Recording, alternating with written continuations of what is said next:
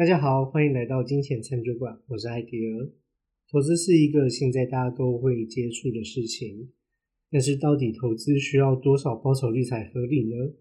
高报酬的背后又有什么需要留意的事呢？多少报酬率才能够满足我们的需求呢？今天我们邀请到定方财务顾问公司的 Charles 来跟我们分享投资相关的问题。欢迎 Charles。艾迪尔好，各位金钱餐酒馆的听众们，大家好，我是 Charles。对，目前投资的标的物这么多，然后其实每一样东西好像投资报酬率都不太一样。那我想问 Charles，金融产品这么多的情况下，这些报酬率会有什么差别吗？好，艾迪尔这个问题问的蛮好的，因为大家都知道金融产品琳琅满目嘛，啊，其实是人为设计出来的。不过它的本质上呢，可能就是大致上也来自于说。可能股票啊、债券啊，然后我们的国库券、定存单、现金啊，甚至贵金属、原物料，跟就是就是这些东西等等的组成啊，有的是很单纯的，就是这个这一个东西，或者是有的是包装起来的东西。可是实际上，每一种它的那种金融产品，或者是我们可以称为它就是一种某一种资产类别好了。那这种资产类别的报酬率，长期来说都不太一样。哦，像是艾迪尔，你会觉得说，呃，那刚刚我讲的这几种类型，你觉得哪一种可能报酬率最好？股票吧。股票怎么说？为什么？可是之前好像比特币那些报酬率还不错啊，虽然现在跌的蛮可怕的。对对对，那那你觉得比特币呢？如果它放时间够长呢？它出现的时间好像也还没那么长，所以也不太确定它最后的发展是怎样。对对对对，这艾迪尔说的没错，就是。我们会观察，就是这种不同的资产类别，它时间越长的带来的报酬率如何？它中途是不是有可能有一年特别好，或者有一年特别差？但是长久来讲，会不会拉出一条比较平均的线？嗯，对对对。所以时间拉越长来说呢，我们投资报酬率最好的其实是股票啊，或者我们在之前的节目中也有提到，有那个 Jamie Seger 的他的那个两百年图来说明各种资产类别的报酬率。所以像股票的话呢，它如果从呃一八零二年到二零二一年这两百一十九年中，股票的报酬率大概是六点九趴，不含通膨的因素。大家听这个数字可能就还好，可是它其实就是相当于一块钱呢变成两百三十三万。哇哦！你只要一块钱放两百三十三万，有没有觉得那很想要有那个时代的祖先帮你放个一块钱就好了？我觉得他可能可以帮我多放几块，对，多放几块，对对对，也不过两百年的时间，这就是股票带来的效益。可是这向下呢，像是说债呃债券好了，债券的话大概是三点六趴啊，它就是一样的时间的话，会从一块钱变成两千一百六十三块，虽然也很多，但是不是跟股票就差很大了？嗯，对。然后再来像国库券啊这些，就变成一块钱变成两百四十五。嗯然后黄金是一块钱变成四块，所以黄金没有太大的变化。那最惨的就是那时候我们计呃这个这图计算的是美金啊，如果从一块钱的美金到现在会变成零点零四三，因为被通膨吃掉了。哇，没钱了。对对对对，而且这个因素是我们已经是考量过通膨哦。那万一我们不把通膨因素拿掉，把通膨拉回来啊，因为刚刚说的股票两百多万是相当于那个时代两百。我们拉回来用现在来看，如果是股票的话，它一一块钱经过两百一十九年，好加变成六点九趴，再加两趴的通膨的话，现在股票一块钱会变成一点二八亿。哇！你们只要一块就好了，你还帮你多存几块，你现在就是大富豪了。我可以此生不用不用赚钱了。对对对对对。这是股票，然后债券的话是十五点二万，就变成万，从亿变成万。嗯，对，然后国库券变一点五万，黄金变三百零一块，美金变三点七块。嗯，对对对，所以这个是加了通膨因素后的影响。那当然你就会知道说，哦，原来不同的投资的呃，不是说组合或资产类别，它长期来讲时间越长，报酬率的差异越大。就是这个，就是我们要先理解不同的资产。类别它的长期报酬率都不同。那我想问，如果一样的金额，但是投资的时间不一样的话，会不会有不一样的报酬率？嗯，或者是会有什么样的差别吗？有这个就会有一些差异，因为刚刚我们是用资产类别来看嘛，嗯那现在我们看的是单纯用报酬率跟时间来看，呃，所以如果我们分成像是说，呃，有一般来讲，我们的投资组合的报酬率大概会就像刚刚讲的，可能有一趴开始以上往上起跳，然后可能到七趴左右，所以我们就抓几个数字，像是一趴、三趴、五趴、七趴，所以你会发现说，如果是以投资五年来说，啊，一趴的话，你十万块会变成十万五千块，啊，如果是投资三趴的标的的话，是十一万大概六千块左右，然后再来是五趴的标的是十二万七千块，然后七趴的标的变十四万，这样听起来好像还好，对不对？嗯对，因为因为你时间还不够长，即便它趴数差距够大，你会觉得诶这个差异没有到那么大。可是我们换一个极端的状态啊，像是我们拉长到二十五年，然后一样是十万块去投资，然后一趴的标的它是变成十二万八千，三趴的标的会变成二十万九千，如果是五趴的标的变成三十三万八千多，那七趴的标的变五十四万。它这个时候就产生了几十万的落差了。如果跟一趴比较起来，所以其实它重点有时候我们专注的不单是它的报酬率的高低，还是你能够把多少时间投入在这个里面，而且不需要去动用这个投资的钱。嗯哦，这是一个关键。这些金额计算出来是含复利的关系吗？哎，对，没有错，这是复利的概念。因为我们平常虽然说什么，尤其是保险就会说那个利率或什么的，可是那大部分都是单利，定存也是单利，所以我们算的都是复利，就是你投入进去的钱，因为你不动它，你可以拿去再投入，这个时候时间才能帮你累积。那听起来投资其实并不是很困难的，只要放进去，然后很长的时间，好像不管是什么样的投资标的物，应该说只要是选到比较好一点的投资标的物，就几乎都是稳赚的嘛。嗯，我觉得艾迪尔说的没错，所以我以前都会跟人家开玩笑说，哎，投资投资要不赚钱很困难吧？对，然后很多人都觉得讲这种话很嚣张，其实他如果明白这个道理，他就只要做到能够放进去，不管它就会赚钱。丢进台积电，可能十年前丢进去到现在都会赚。哦，这个就不一定喽，因为台积电是股票类别中里面的其中一间公司。嗯对，但是里面有难度在于说，你如果越集中投资越集中在某一个标的，它就会可能投资报酬率远大于我们刚刚讲的可能六点九八，嗯哦，但是也有可能不见。对对，因为我们不知道它到底会不会在。嗯现在有几个存在了几百年的公司，所以我们没有办法这么精准。所以我们刚刚说的那些都是世界或者是一个国家的大盘的指数。嗯因为大盘指数就是有的公司会存活，有的会就不见，可是它就会慢慢会一直在太旧换新、太旧换新，但是持续在这个组合内的都真的会产生出效益，啊，有赚钱，要有这样的效果。对，就是我们不去单纯的压重注或猜测，就像最近不是足球，大家也是那个时候说阿拉伯赢了，嗯哦，赢了阿根廷，对，可是你看，即便他们平常都压阿根廷，他们都赢。可是这时候只要一次错了，如果还压中注，阿根廷这么强，然后一翻盘就都没了，这是有可能会要担担的风险。所以其实投资这件事就是还要考虑这一个因素，因为刚刚说虽然简单，但你除了放对以外，就是有没有办法能够放得久。对，像刚刚那个因素，台积电就是不敢说能够一直放到它会越来越强，不敢说。然后还有其他的考量，像是是说，呃，我们常常会因为一些外在因素，哦，然后让自己要把钱拿出来，或者换投资标的。譬如说今年的股票大跌，对，那时候台积电也大跌啊，那多少人把它卖掉？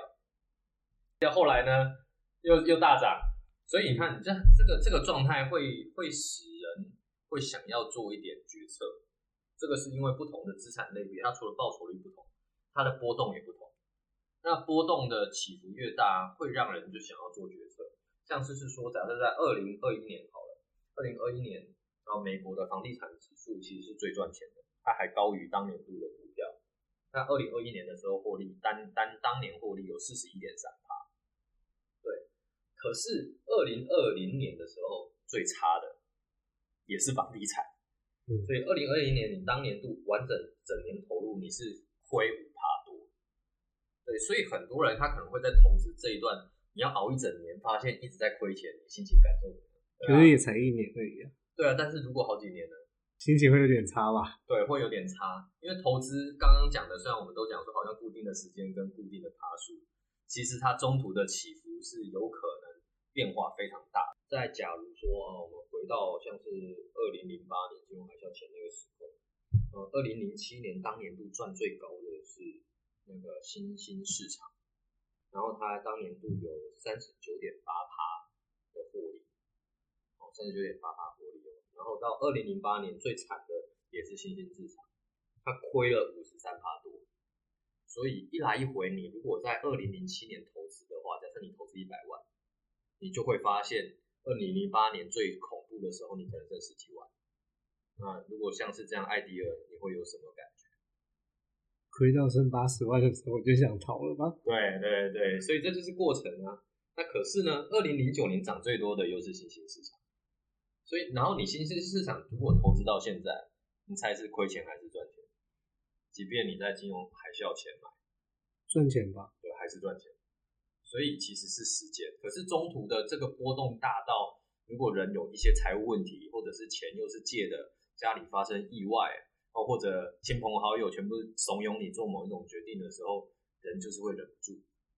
所以长期来说，我们投资会亏钱，不是因为标，主要不是因为标的的问题。你只要标的是大盘够分散，应该会赚到，除非你单独选某种标的或很新潮的新兴市的那个加密货币这种类型，不然只要是大盘，大多数应该会赚到它原本应该有的报酬。但为什么会亏钱？就是人的本能，人本能会害怕啊，会贪婪啊，会受到亲朋好友影响啊，每天新闻轰炸影响啊，会恐慌啊，然后我们就想要做决定，是这个做决定害我们亏了。对，这是我们会在投资上可能会面临到的问题，让很多人他赚不到原本应有的报酬。那我要怎么知道投资的报酬率需要多少才够呢？嗯，对，所以既然我们刚刚有发现说，诶每一种投资的组合，然后资产类别，它都有它的报酬率的特性，也会有它的波动的特性，像股票就波动最大啊，波动这种特性，那我们就可以设计啊，如果你能够确定你想要在譬如说呃十年后买房子，哦，那十年后买房子，你会不会比较知道说，如果这个推算到现在大概是多少的价钱，你会心里有个底吗？嗯，对，然后我们再加通膨的因素去计算所以假设在十年后，你会想在高雄啊，假设凤山啊买个房子是三房两厅，哦，看你要多少钱装潢，然后要有多少买要不要买车位，你就会知道一个现在大概的价格。对，然后我们就往后去加上去，你就会发现十年后那个房子需要大概多少钱，以现在先推估，这样我们就知道说，你如果能够把其他财务状况顾好，然后为这个房子做准备的话，那我们就知道我要定期定额多少，或者是我要单笔多少能达成。对，然后然后这个钱你就要知道我要怎么样生出来。啊，如果你会愿意为了它，比如说，哎，我觉得我要多赚一点，我要去兼差，或者是说发现原来我每天只要少喝一杯真奶，我就可以买到房子，对之类的。对，如果你有发现这件事，我们就知道我们现在做的事会不会对它有什么影响。嗯，对，然后我就可以依这个目标来做推估说，那我要选择什么样子的投资组合来帮助我达成目标。嗯，比如说十年后你放定存，可能以我们财务状况就很难达成，你就表示你要存更多的钱，赚更多的钱，少花更多的钱，但这是不是很痛苦？嗯，对。但是如果换成是股票呢？一样，我们知道股票可以放十年，那股票的效益它是不是就可以帮助到我们？只要我们把财务状况顾好，不受人家影响，这笔钱能够持续持续的投入，那它就可以帮我们比较轻松的达成。但是我们也要知道，中途会看到各种现象，你可能某一年你也会看到亏钱，可是你要知道，你不用被迫在这一年用到钱，因为你财务状况有不好。对，所以我们可以考虑，假设是说你的目标哦是十年以上的，那我们就可以考虑使用就是奇葩左右的投资组合或投资标的。哦，那这种股票的比例可能就要占的比较高，可能可以占到一百趴。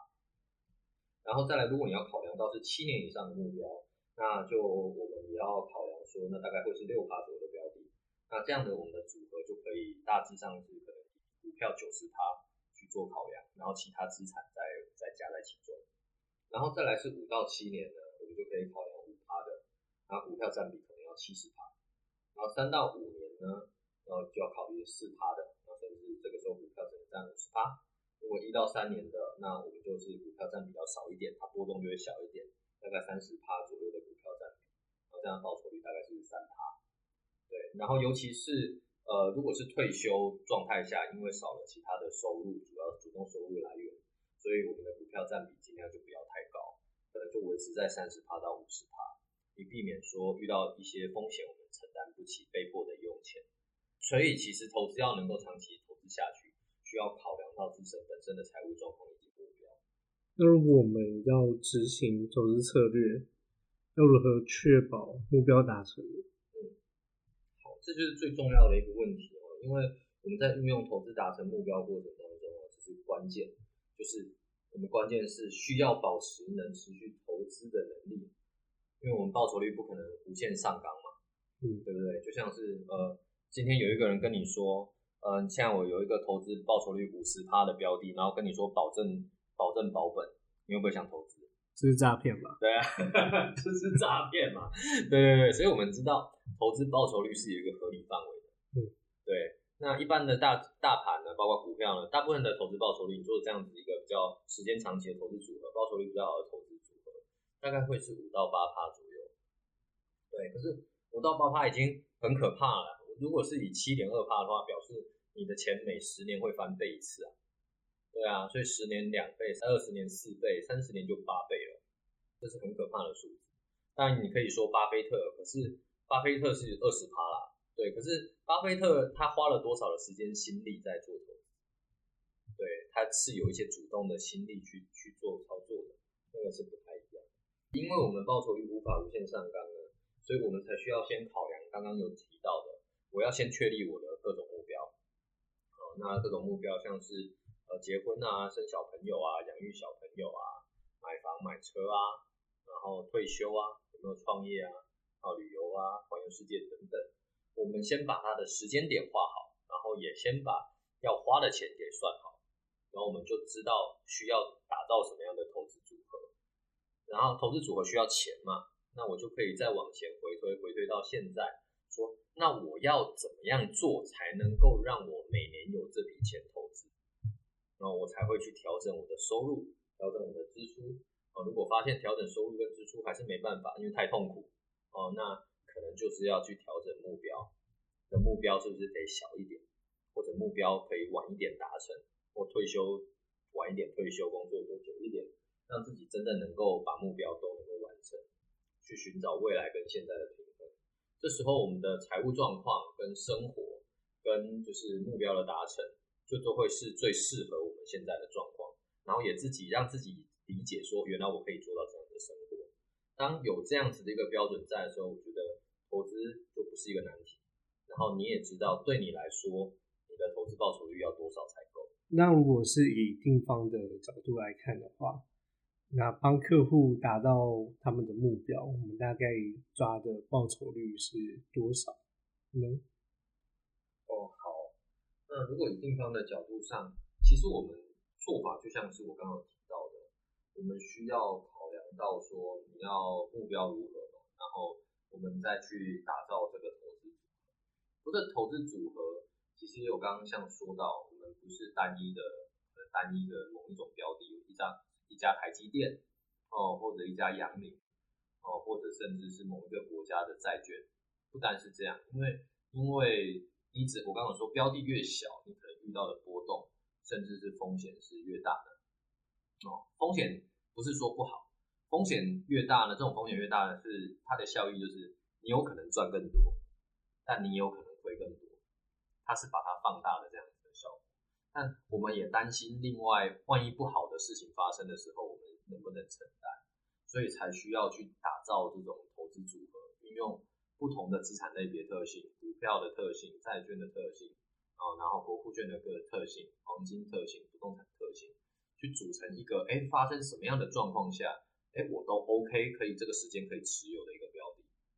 只是这样的状况下，你就等于是放弃了有更高报酬率的可能性。但是也增加了我们可以持续投资不受到影响、长期赚到钱的这个特性。所以在这个前提下呢，我们这种投资组合，我们才会考虑是可以协助客户达成。哦，就是我们要包含的品质，要要它也要它价值是合理的。然后我们要不要考虑到世界性的分散？然后还有就是时间因素。我们打造投资组合才能够回推我们现在的执行的任何的收入支出调整跟目标调整。都能够帮助我们有足够的钱去进入这种组合里，最终达成目标，搭建一个从未来到现在的一个桥梁。感谢 Charles 今天的分享。那如果有任何关于投资或规划的问题，都欢迎即兴留言发问，或是寻找你们专属的财务顾问。你们的支持是我们继续努力录制的动力。感谢大家收听，我们就下次见喽，拜拜。